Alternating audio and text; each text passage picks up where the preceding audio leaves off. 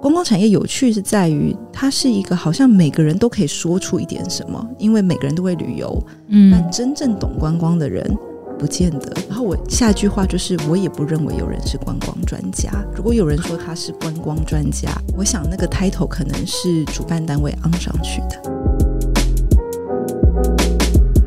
我觉得它就是我们人生的缩影，就是你终究有你最喜欢的那件事情。对，但所以这件事情，今天不管你是在职涯上你怎么做，不管你今天是什么样子的职位，但只要是你最喜欢的事情，你就是会好好的去做啊。Hello，大家好，我是 Grace，欢迎收听。最近工作还好吗？最近工作还好吗？是我们很常和朋友聊天的开场白。但除了好与不好以外，很多说不出口的、没有被了解的、不知道和谁说的，希望都能在这里聊给你听。节目每次会邀请一位在职场上努力发光发热的来宾，来和我们聊聊最近的工作与生活。今天非常开心邀请到 My Taiwan Tour 的公关经理 Julian，今天要来好好跟我们分享一下他过去精彩的跨领域职涯，以及观光产业到底是什么，它的发展性是什么呢？好，我们赶快欢迎 Julian。啊，我们亲爱的观众朋友们，大家好，我是 Julian。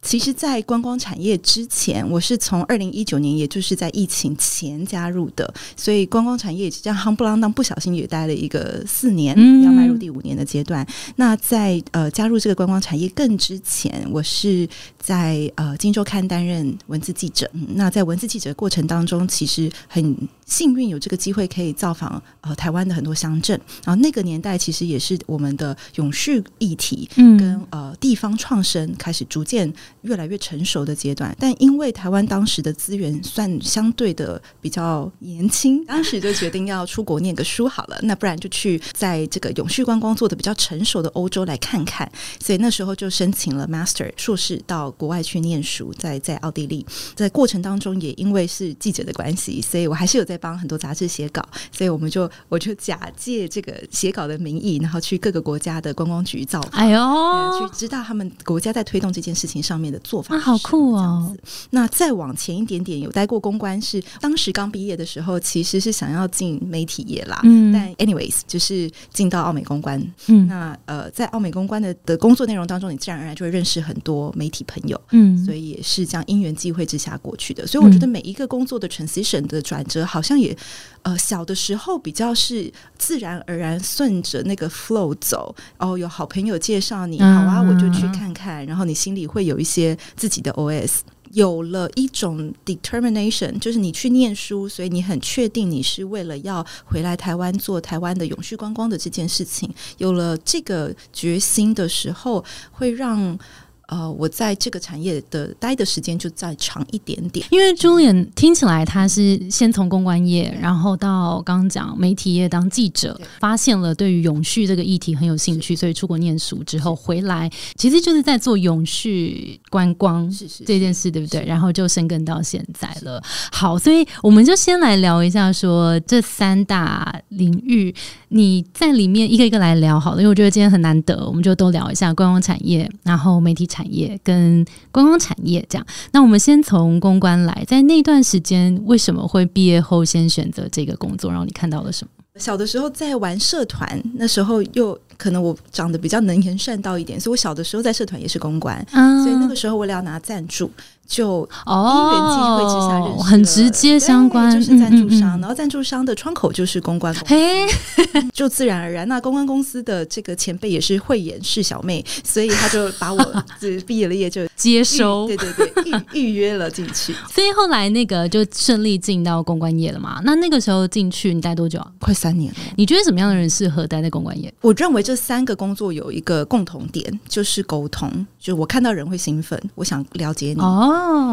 公关越绝对你要是喜欢沟通的人。嗯，那我觉得喜欢沟通的人有一个最大的先决条件是你要喜欢跟自己沟通，因为你会不小心吃到很多人的情绪，嗯所以你要有办法跟自己对话这些情绪的存在，你才有办法再把这个东西转译之后送出去给别人，嗯而且送出去给别别人的东西是让别人舒服的、听得懂的、清楚的。所以，其实，在公关这边有点像是，因为你们有在学校的时候就有这个合作，所以其实对方也有看到你好像有这个特质，刚刚讲的可能与人沟通的这个特质，所以就顺利进去了。那后来是在里面工作一阵子，为什么选择要去当记者呢？那个时候的企业还在讲 CSR，企业社会责任。嗯当时可以做到 CSR 的企业，多半也都是挺有规模的。嗯那个时候，我发现我自己可能对于社会议题有一点点的兴趣，嗯，嗯一点点的同理心，也是从第一份工作一些专案获得的一些灵感。嗯，真的，嗯真的，真的，对，因为我认为每个企业有他们自己决策的必要性，所以也不是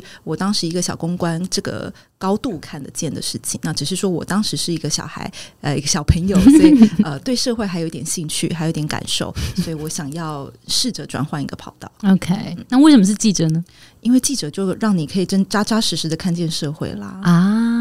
那那你那时候进去的时候是怎么进去这个工作？那时候蛮好笑的是，有一个跟我非常好的媒体朋友，他当时刚好也在转职，所以他转到的那个职位需要一个呃新手，哎，我就是菜鸟。好笑的是，当时他其实抓我去做美食记者。嗯哦，因为当时我在澳美的时候，有一些客户是跟食物相关的，所以可能我的线路啦，然后我可以 engage 到的资讯内容都还蛮相似的。但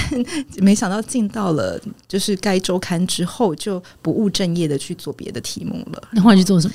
比如说想要写旅游啊，然后想要写地方创生，那时候还 even 没有地方创生，那时候还比较叫做返乡青年吧。然后写新创啊，那个时候刚好台湾吹吹起一股新创的风潮，然后我后来的转换就刚好很越来越对永续的那个呃好奇心就越来越、哦越来越，就我在一路在采访过程当中，呃，刚好有是我相信是有意图的去找越来越多这一个相关议题的呃伙伴们，越聊越觉得这件事情。必须要洗头下去，再更了解。哎、你有没有印象中，就是因为从你不管是公关，你会合作过很多的品牌嘛，然后也去接触很多很多不同的人跟专案，然后听起来记者也是这样子一个角色，就是你会碰到很多不管是政府下来的议题，还是民间的，还是真的各种人实实在在的人，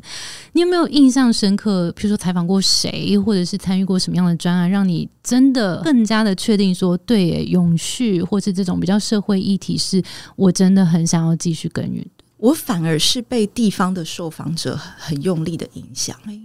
就是不小心去访问到这些小农，或是这些明明就有很棒的学历，却还是回到家乡做一些事情的年轻人，我很容易被他们绑架。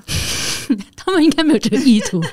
你不小心自动的被绑架了。没错，所以当时就很清楚的知道，太好了，就台湾还有这些人在各个角落，呃，持续的努力着。嗯就是人口老化的议题，嗯，在这此时此刻还有一点机会，对，但你也知道，这些人因为在地方大家的人力很短缺，所以他们也只能做他们手上的事情。那我可以从中协助什么呢？从这些受访者里面，感觉可以找到你眼神里面的小星星。那你有没有还记得有没有哪一位受访者是你这个故事是至今还觉得印象深刻？但这个说起来有点好笑诶、就是有一次我去小琉球看到海龟。那个时候，我记得台湾有那一年，就是海龟的鼻孔被插啊我入吸管的那一年。嗯然后我去了小琉球，当时是某一个电动汽车品牌要进驻到离岛，所以希望我们可以去做一个呃踩线跟报道。结果到了那边，你就发现哇，真正应该甚至是头一个开始执行永续。行为的离岛其实是最背道而驰的，因为地方需要赚钱，所以他们比较着眼在短时间之内，我可以怎么样在这个季节性的时间点，快速的呃，你就看到噪音污染、垃圾污染，很多很漂亮的海龟，但是大家还是会涂着满满的。防晒油、防晒乳下到海洋，那个年代啦，有点冲击，以及那个时候，其实，在小琉球也蛮多年轻人回来了，也有一些民宿开始主打这个跟海洋意识啦、环境议题有关的产品，所以你可以感受到他们的势单力薄，嗯。但你也可以感受到这个岛屿需要是有更多的人跟他们站在同一阵线。嗯所以那个时候我还记得写出来的报道，哇，一修、二修、三修。修到我的主管跟我说：“你不要忘记这一篇还是旅游报道。你已经修到变成 变成那个环保议题，是不是？你不是环资，你你不是绿色和平，就是你不能写成这样。有啦，最后还是有取得一个平衡。那我相信他也没有说错，因为大家必须要先有眼球嘛。本来没有一件事情就是一步到位的，不管我们今天推动任何一件事情，那。你当时对于这个题目，你的自我消化完的成果是什么？跟你希望在此时此刻你自己扮演这个浪潮当中什么样的角色？我觉得这还蛮重要的。但可能年轻小时候没有想那么多啦，所以其实有点像是做记者就会。尤其是做这种深度议题，你就会一直往下挖，然后你会自己需要去整理这么多的资讯，你也会看很多的资讯，所以你会对于这个议题有很深入的认识，然后你又会觉察到说，我们现在想要做的事情跟现实面好像真的会有一段差距，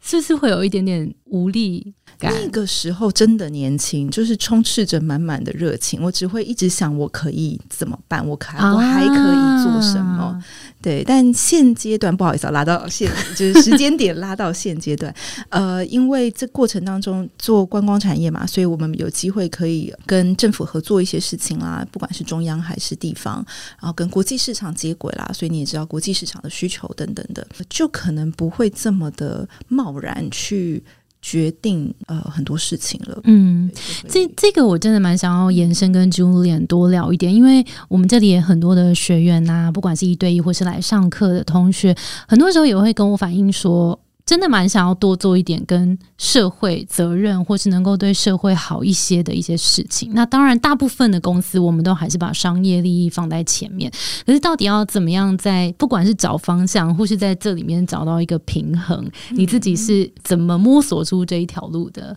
我觉得它有一个，就是它是一个同心圆的理论，就是你自己，然后你跟。比如说，我们这个录音间的大家，你最亲朋好友、你的家人，然后一路扩及到你的同事，然后到更大的 globe。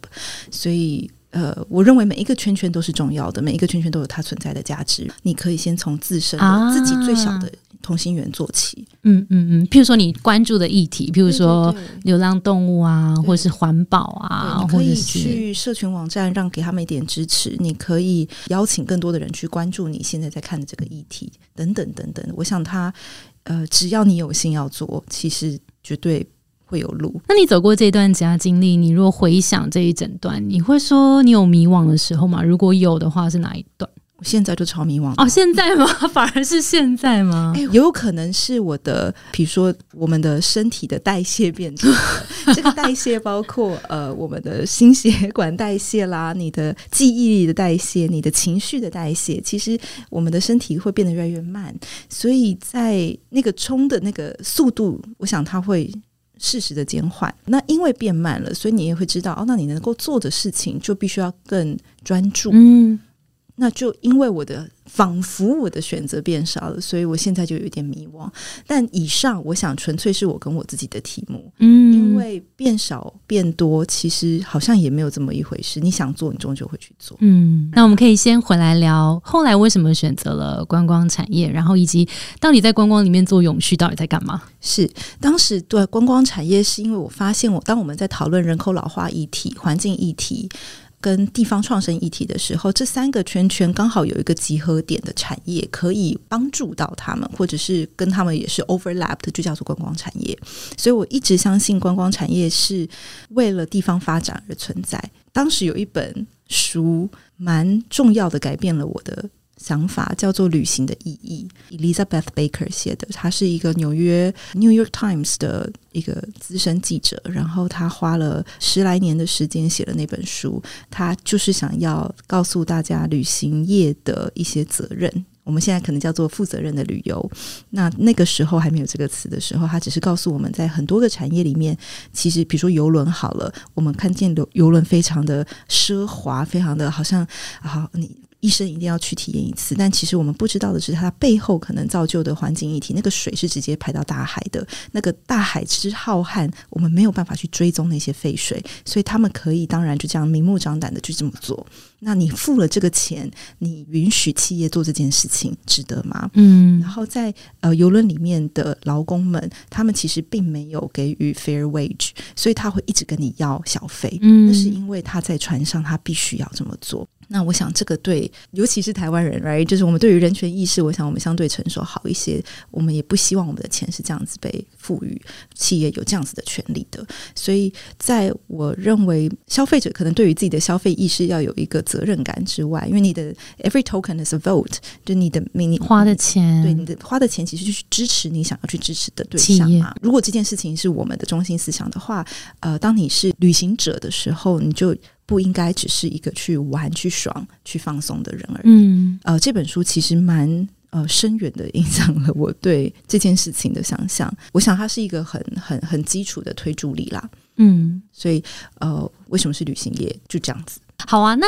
呃，，Julian 可不可以跟我们分享一下？就是因为很多人想到观光产业，可能就第一时间就是会先想到旅行社啊，然后或是机票啊、住宿啊，还是一些体验呐、这些。那你看到的旅行社，就是不管是出国或者是在台湾刚好工作上面，你会怎么说？呃，旅行呃观光产业它有一些什么样不同的发展？嗯，它是食宿游购型，所以从食宿玩，然后到购物买物，东西，然后交通，嗯，就它其实是各个产面呃面向都会接触到。所以当我们在说呃观光从业人员或者是观光相关产业的时候，那个人数的统计会长得很神奇。就是说实在话，就是你家楼下好吃的永和豆浆，你说它跟观光无关吗？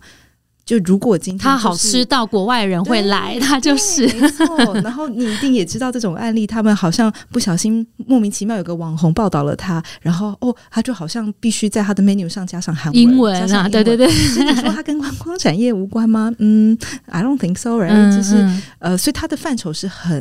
或对也就是它的产值也很难估。我们只能尽可能的以我们刚刚提到的，可能呃旅行社、呃游览车公司、呃这个导游导游工会哈，或者是饭店业者去。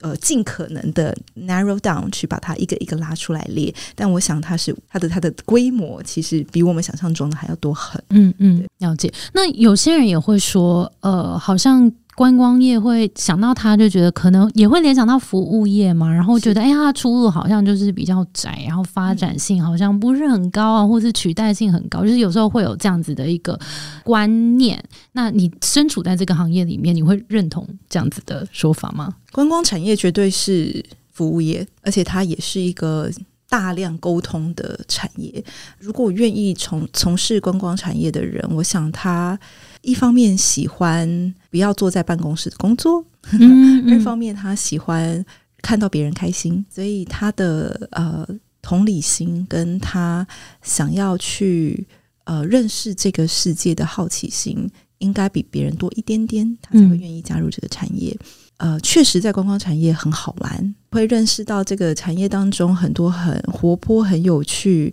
但呃，相对的，你付出的就是大量的沟通。这个沟通，它可能是对呃一般的散客，就是我们所谓的消费者，嗯或者是我们会面对呃 B to B 的 agent，就是你要如何把台湾卖到国际去，所以你要去有办法可以说服对方，呃，说我们这个地方的特色特质在哪里。那也有可能你是跟企业对，或者是你可能会跟政府对，嗯，其实蛮多角色的，其实是非常多的。观光产业有趣是在于，它是一个好像每个人都可以说出一点什么，因为每个人都会旅游，嗯但嗯真正懂观光的人不见得。然后我下一句话就是，我也不认为有人是观光专家。如果有人说他是观光专家，我想那个 title 可能是主办单位昂上去的。有趣的是，他跟比如说汽车制造业不同。我今天零组件 SOP 建立，我的成功，我的 success 就是定义在我的销售量嗯或者是我的性能。嗯但是观光业的成功是什么？你说是产量吗？是产值吗？其实是听起来都很奇怪。我今天卖蓝鱼卖到一年两亿，嗯这是我为蓝鱼带来的观光成功吗？不见得，可能是我们发展蓝屿，是因为我们希望蓝屿的原住民的文化可以好好的被保留哦，有很多文化层面的东西在那个地。方的环境，因为我们观光的部分的税收，可以帮助他们有一些在基础建设上面，可能垃圾、嗯污水或是进口上面有一个更好一点点的整理。所以，其实观光的成功是不是跟其他产业可以拿来相提并论的？哦，好有趣的角度哦！所以这也是你想要参加观光业的初衷吗？可以这么说呢，到现在都还没有变过。每次我到外面都会永远重复这句话，就观光产业永远是建立在地方发展。好酷哦！所以我觉得有有时候大家也不用被这个什么什么业、什么什么产业局限了。很多事情是你有一个想要做的事情，但是它其实在很多不同的产业它都可以发生啊。就是譬如说，像我对永续有兴趣，好了，其实我在工业制成里面，我也可以把这个概念放进去，是或是我可以在汽车业，或是我在能源业，什么就是每一个产业，其实只要清楚知道你的 purpose，你就可以在这个产业里面找到你的定位。是的，是的。我想今天我们在谈跨领域的这件事情，就是希望跟更多的听众分享说，任何事情，这个当代的世界是容许我们可以让很多元素去交流真的，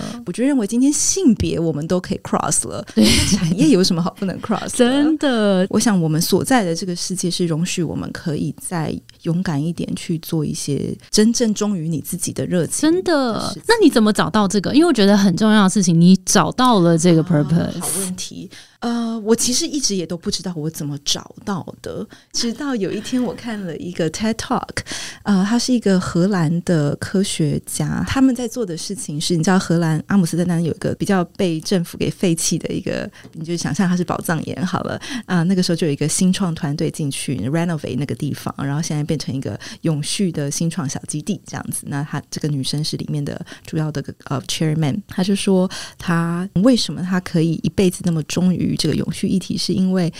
时代的更迭之下，今天我们可以说资本主义是主流。过了一段时间，共产主义是主流，这都发生在我们二战一路到五零年代。那只有爱地球这件事情，对地球永续是不管时代怎么更迭，你都不会变更你的信仰的。所以他就想啊，那这真是一个好题目，就以此为信仰吧。我说啊，说的也是，对，因为如果没有地球，我们全部都没有办法生哎活。说的也是，我相信今天很多听众在这个我们还是 young man 的诶这个这个这个年龄层上面，我们可能都还是会有一些自我怀疑嘛，就是我要赚那么多钱吗？我也想要我的 work and life balance。但今天确实有一个浮木，它叫做永续的时候，好像会让你的生活在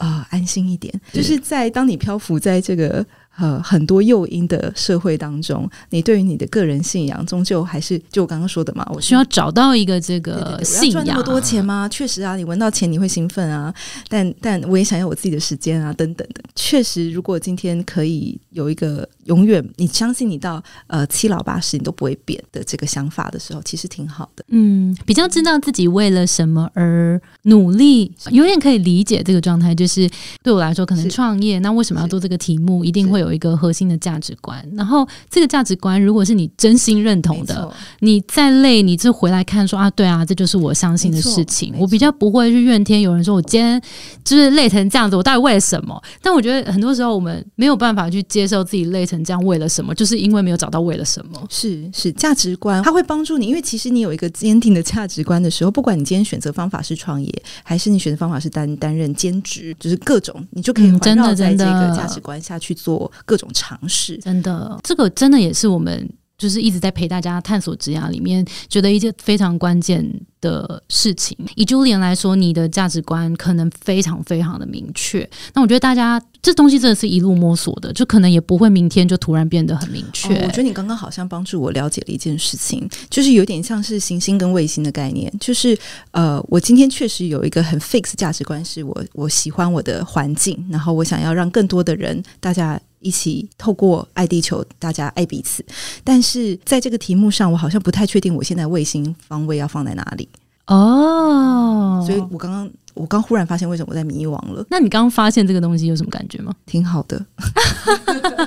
比较没这么慌张吧。我曾经为了迷惘这件事情，心中会微微的焦虑，那个焦虑是你嘴上可以骗你的朋友说没事啊，喝了酒就没事啦，但其实那个焦虑一直都在。我相信任何一个对于现在工作不开心、不满足，各位听众朋友应该都有类似的感觉，多多少少每个阶段一定要骗自己，对，因为有的时候也可能是自己还没准备好，不知道要往。不知道他去哪里，对，会焦虑啦，难难免免。嗯，如果你知道你做的这个选择好像有往你的那个大方向再靠近一点点，其实你的心情就会比较踏实一点点。比如说，我现在可能就会微微觉得，哦，那我如果呃某一个月选择，那我就去呃哥斯达黎加喽，可能去做一个小打工仔，好像也没有关系，因为哥斯达黎加他们在发展永续观光上面是非常有心得的，所以哎，好像也没有关系，就顺便玩，也观察一下别人怎么做啊，这也在往我的大方向靠近。没错，没错，没错。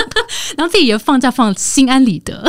给大家一个参考。我觉得这个很赞，因为大家很多时候就是太忙碌了，然后没有时间来想这个东西。然后有时候其实连放假都放的很不安心，就想说我现在放假真的可以吗？别人都在努力，怎么办？是我相信会呃听这个节目的听众朋友，应该对于自己的成就都会是相对是在意的。嗯，然后这个情况就会很像你刚刚说的那个样子。嗯，对，又不能放假，又对呀。可是没有没有没有，我跟你。你说，就是如果你现在真的觉得你需要放假，真的就去放假，是不是？然后你就去一个跟你的中心思想、跟你的基础价值观相近的地方，就是你终究有你最喜欢的那件事情。对，但所以这件事情，今天不管你是在职业上你怎么做。不管你今天是什么样子的职位，但只要是你最喜欢的事情，你就是会好好的去做啊。对呀，不知道有多少人曾经被前辈讲过这种话，就是哦，你的 CV 有多重要，就是你的履历上面哦，可能三年、四年、五年，然后衔接，然后好像你做的一定大家每个人都觉得这很累积在什么东西上面，然后你可能就会微微觉得，那我现在去放假好吗？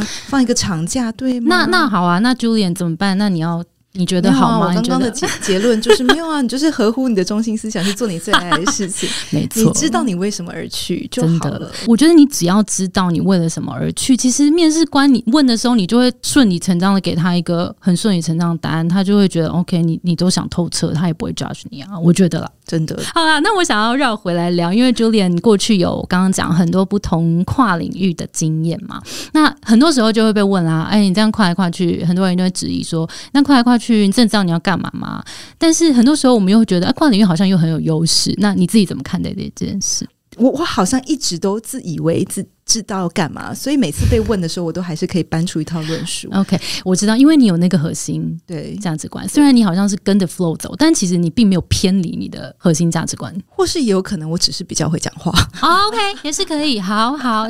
你的另一项技能。好，那你觉得如果这样回顾你过去的这些不同的职涯经历，你会怎么整理你的优势？我现在只会觉得，只要你有做。好沟通的能力哦，所以其实对你来讲，沟通一直是很重要的一个点，对不对？就以我目前的累积啦，呃，一是沟通能力，然后二是专案处理的能力。就是专案的意思是你可能刚好有机会累积了不少的人脉，所以你会知道，当你有求短时间之内有有需要 SOS 救援的时候，你知道找谁来帮助你，而这个人会两肋插刀。嗯，三的话，我觉得语言能力是必要，就是刚好。我做的是国际观光嘛，所以这件事情，我今天没有语言能力的话，我就不可能站到这个位置上面。嗯嗯嗯，我蛮同意的耶，因为其实真的跟很多同学聊过，然后就会觉得，大家其实身上有时候就是在转换的时候，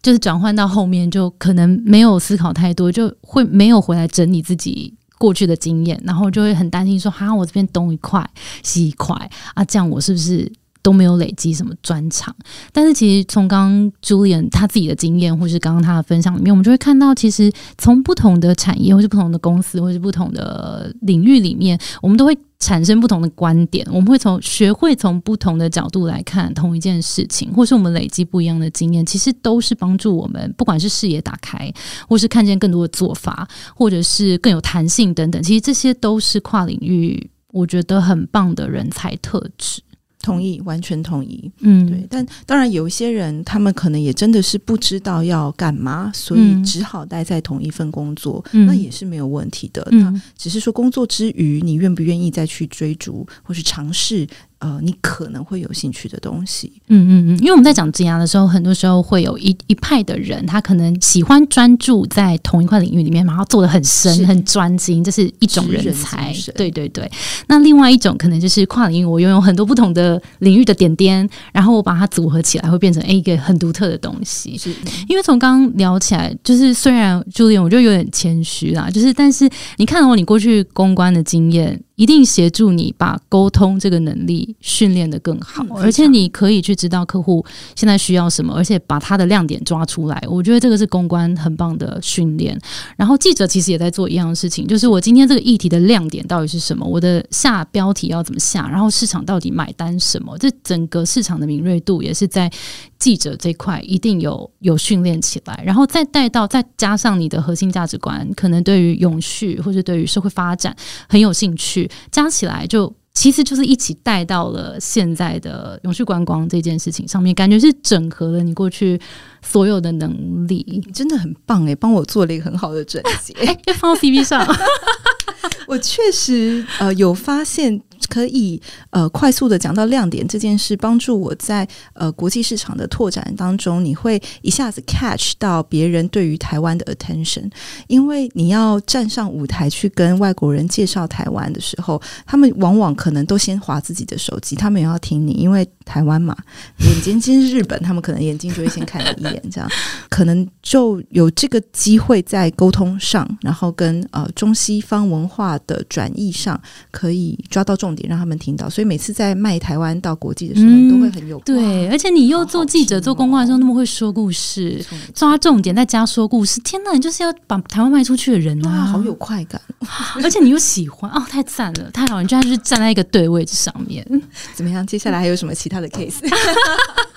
赶快赶快，需要卖台湾的那个都来找更多，朱莲。对啊，需要更多伙伴一起加入卖台。你需要什么？你需要什么？我需要英文能力好的，就至少读跟写七十分可以吗？然后你对于台湾的各方土地，你自己是有热忱，你本来就很喜欢去探索，尤其在过去这个疫情的两三年之内，你越来越喜欢台湾的。对于做沟通啊，然后你自己觉得沟通无碍，也也很乐于交跟很多外国的市场交往的，非常非常欢迎。好的，我们会把资讯，你再把资讯给我放到资讯栏，大家赶快去投履历。非常欢迎。好的，好的，好了，那大家可能听到这边，哎，有兴趣哦，想要来跟 Julian 一起工作，那你可以跟我们分享一下，说要在这个产业，如果想要出人头地，可能可以需要做一些什么样的努力，不管是在发展上面，或是薪水上面，可以更好的话，有没有什么建议？这个问题还真的是有一点困难，原因是我们家是一个新创公司，所以我想跟一般传统的旅行社有点不太一样。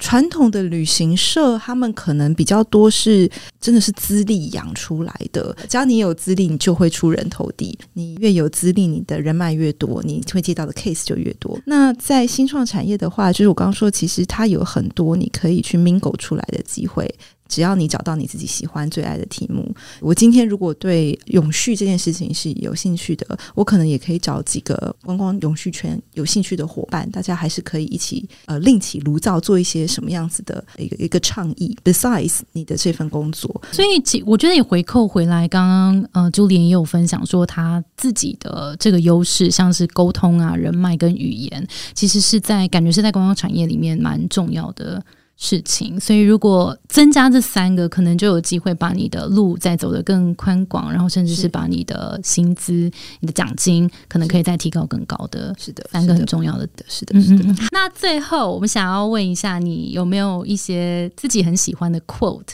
也可以送给大家，给大家一些灵感。我最近在读一个印度瑜伽大师的书，我很喜欢他说，英文叫做 “You are the universe and you're beyond the universe”，就你就是宇宙，而且你比宇宙更大。嗯那这句话的后面，他要告诉你的是，当你发现你的存在，你可以真的回到很原型的你的时候，你会发现我们彼此都是 connected 的，嗯就是我们都是一体的，我们都是一个宇宙。嗯，所以我今天一瞬间改变我对你的态度，嗯我爱你，我觉得你很漂亮，我很喜欢你，我们之间的关系就会马上改变。同时间，如果你有一个你很不喜欢的同事，你一直用很不喜欢他的态度去面对他，嗯当然有的时候不是你你之于他，有时候可能是他之于你，所以可能你也会觉得诶不关我的事啊。嗯但如果你改变你的态度，很多事情它就会这么神奇的被转变。嗯嗯，他一直在强调我们的 mind，我们的想法是决定所有烦恼痛苦的来源。这句话，我想很多有接触信仰或者是身心灵的伙伴们，应该都有听过很多次了。我自己会觉得，我好像呃充满了很多能量嗯跟力量，嗯我就是那个改变整件事情的原型。如果你要明天再改变也可以，嗯但如果你可以做到的是，你今天就可以改变起。我觉得很棒哎，我觉得它的概念可能有一点像破除掉所有时间空间的限制，就是我不一定要在 under 宇宙。没错，还是我 under 谁？而且我觉得，如果有这样子比较 open 的 mind 之后，我觉得大家就比较不会被限制住，然后就会无所不能。没错没错，只要你最爱最爱的那件事情，你不要给自己借口不去做。真的好，今天非常非常感谢 Julian 精彩的分享。我们会把刚刚 Julian 的那个工作机会也放在资讯栏，大家可以去看。那我们今天节目就到这边喽。我们的节目是最近工作还好吗？如果你在职涯上遇到任何的烦恼，也欢迎到节目资讯栏看我们更多的服务。谢谢你的收听，我是 Between Goals 的 Grace。我们相信职场不是一个人的战斗，一群人一起前进，绝对比一个人走得更踏实安心。我们陪着你一起把家走得更顺利。如果你也喜欢我们的话，欢迎订阅我们的 Apple Podcast，也分享给身边的朋友或留言给我们，也可以到节目资讯栏追踪我们的 IG 和社团。那我们就下周见喽，拜拜，拜拜。